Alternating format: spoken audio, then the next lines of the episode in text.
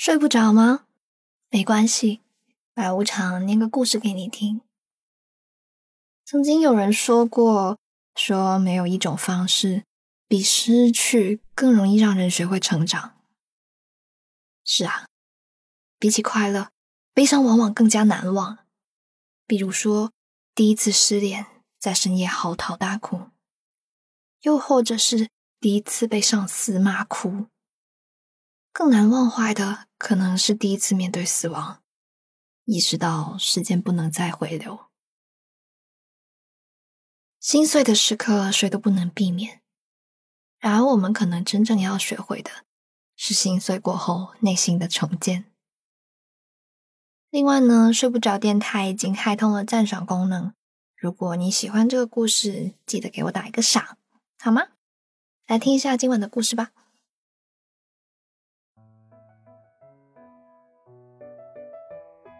小时候，我喜欢跟着周志涵混，没别的原因，就因为他是个混球。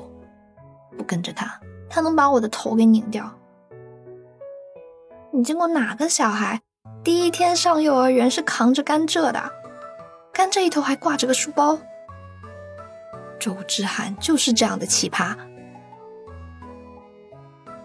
由于我和周志涵是来自同一个村的小土娃，所以上幼儿园那天。爷爷便把我托付给他，然后一脸安心的和老朋友喝酒去了。周志涵戳了戳我鼓囊囊的口袋，问我那是什么。我告诉他说是爷爷给我的饼干。他说他能把饼干变成小兔子。于是我眨了眨眼睛，没有犹豫就把饼干掏给了他。可下一秒。他就把饼干一股脑全塞进自己嘴里，我傻眼了，张嘴就嚎。大概是我嚎的太难听，激发了他的暴脾气。他二话没说就扛起他的金箍棒，就是那个用来挑书包的甘蔗，一棒子敲在我的脑门上。小孩子哪知道什么轻重啊？看起来温温弱弱的周志涵。愣是让我的额头留下了一道疤。即便之后周志涵被他老爸修理了一顿，安分了好些天，可这件事还是给我留下了不可磨灭的心理阴影。被周志涵打伤，是我走出家门遇到的第一次挫折，也是童年里的一次里程碑式的成长，以至于后来每一次受伤害。都能让我莫名想到周志涵。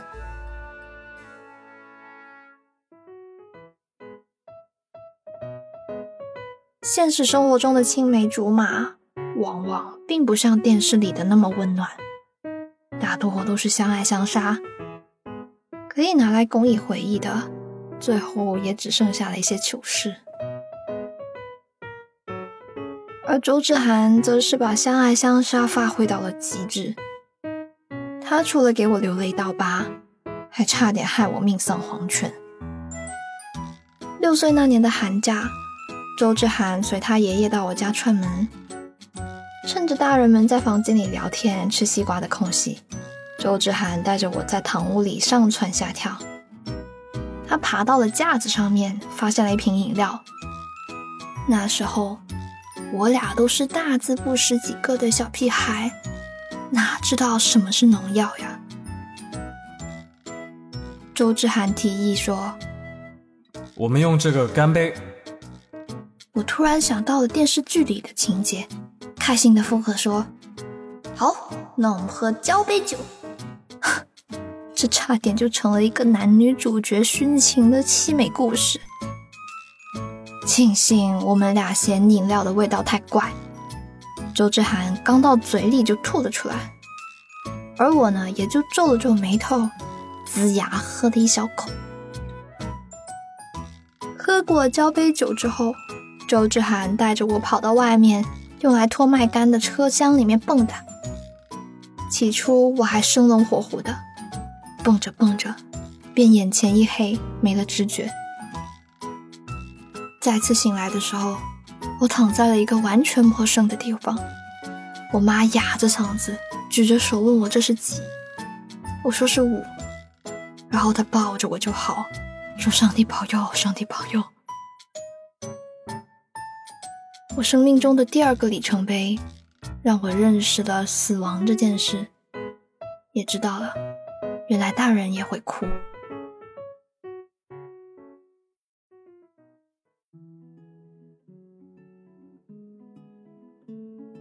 吃一堑，长一智。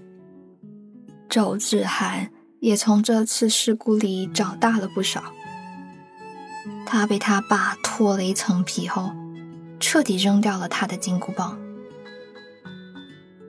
后来，他耷拉着脑袋到我家赔罪。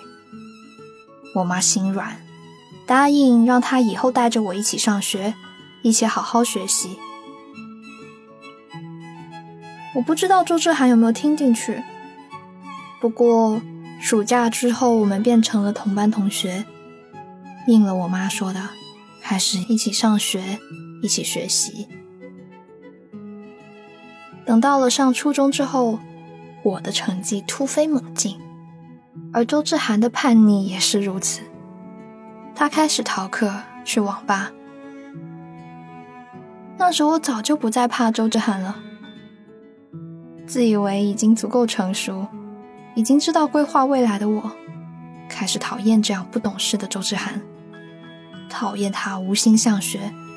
讨厌他放学回家路上一直聒噪的跟我说一些我听不懂的游戏。也是那时候，周志涵突然开始长个儿，眉目竟也跟着清秀起来，迷倒了一大片同龄女生。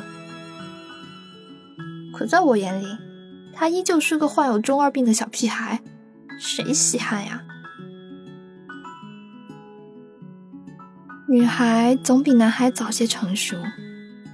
但后来我才发现，尽管嘴上说着讨厌，但暗地里我却舍不得跟他疏远。后来有一次我们一块回家，周志涵突然说：“你先走，我要去浇花。”我埋着头赶紧往前走。奇怪的是，从幼儿园开始我们就一起上下学，这并不是周志涵第一次回家路上要去嘘嘘，但却是我第一次觉得不好意思。甚至还红了脸。一个成熟的姑娘是不会这么没有志气的。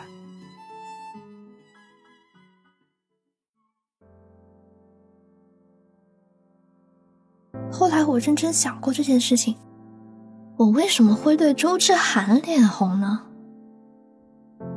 或许是因为我出红疹的那次吗？在家休养的那几天。周志涵每天放学都过来给我送作业本和笔记本，我怕传染给他，每次都让他从门缝把本子塞进来。直到有一天，周志涵隔着门说：“你开一点门，让我看看你。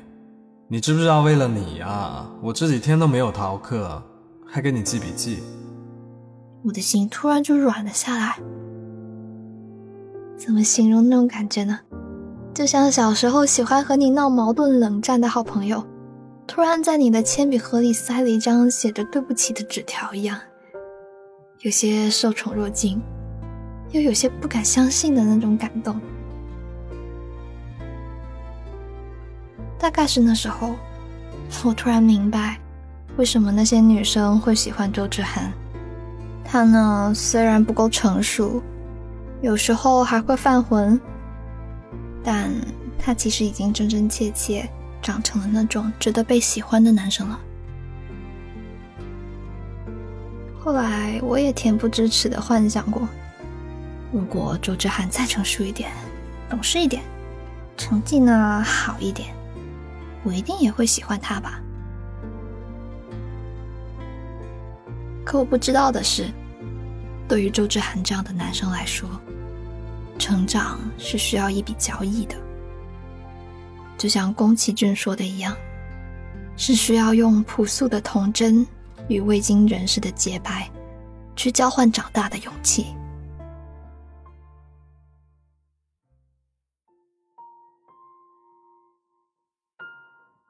生活发生改变是在初三那年。临近中考的时候，有一天，村里的人跑到了学校，跟老师耳语了几句后，周志涵就被叫了出去。后来我才知道，那天周志涵的爸爸去世了，因为一场施工事故。这世界上最让人心疼的事，莫过于一夜长大。这件事没过多久，我们村就被告知要拆迁了。周志涵的家成了村里唯一的钉子户。我家呢，搬到了一个从学校到村里方向相反的地方。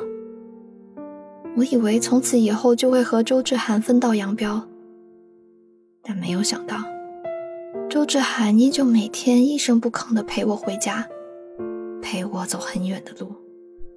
然后再独自折回，回到只剩下他一家的村里。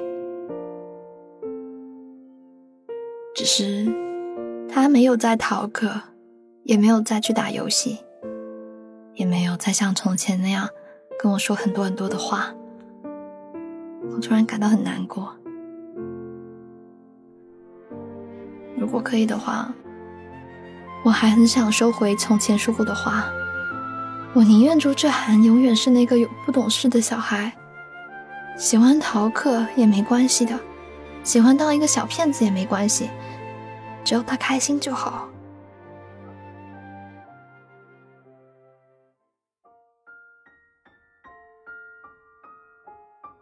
中考的最后一门，周志涵没有出现在他的座位上。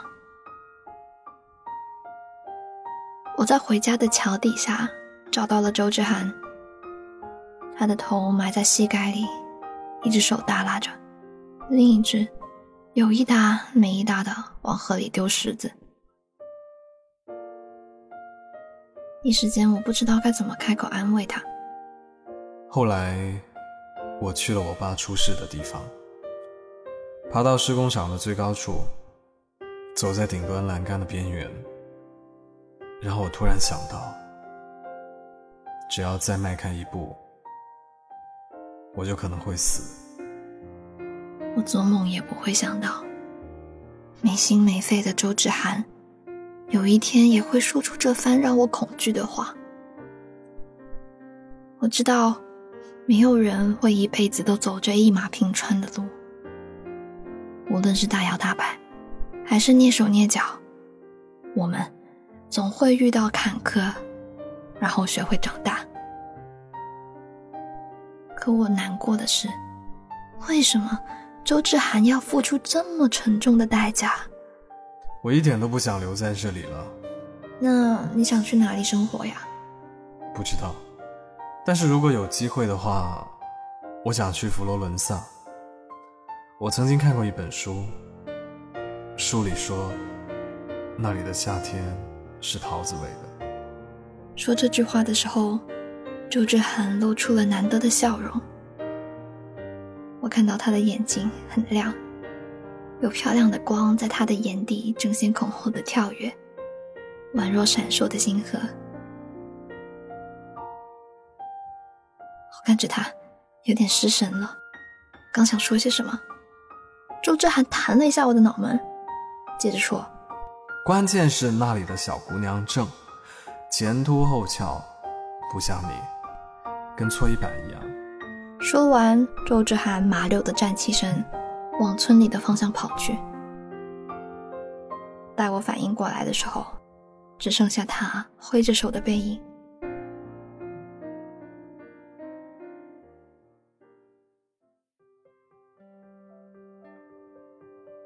再后来，我去了外地读高中。然后又去了外省读大学，和周志涵彻底没了联系。关于他的消息，都是从我妈的嘴里面知道的。原来后来周志涵没有去读高中，不知道那几年他去了哪里。再过几年，他就被他舅舅抓回来当兵了。我猜，那几年他可能是跑去佛罗伦萨了吧。他那样的人。一向勇敢无畏，有什么是不可能的呢？不知道那里的夏天是不是桃子味的，也不知道他有没有遇到一个前凸后翘的女生。上了大学以后，我有时候会一点点回想过去的日子。我无数次觉得自己已经长大了，已经足够成熟了。可当到了下一个阶段的时候，又发现当初的自己是那样的幼稚。我们的周志涵，现在是不是也已经长大了呢？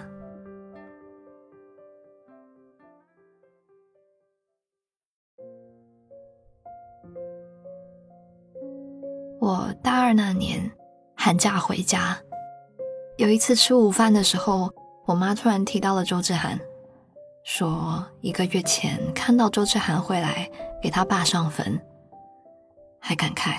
许久不见的周志涵，现在瞧起来堂堂正正的，特别有礼貌的打招呼。我想起我最后一次见周志涵的样子，或许很早之前他就长大了，早就成熟到可以读懂我的心思，早就可以对抗这个世界带给他的伤害。我有时候忍不住在想。长大到底是什么呢？好像没人能说得清楚，我们在这条路上得到了什么，失去了什么。我们只是一直在走，不停的走，让自己变得识趣起来，明理起来，稳重起来，或许还有勇敢起来。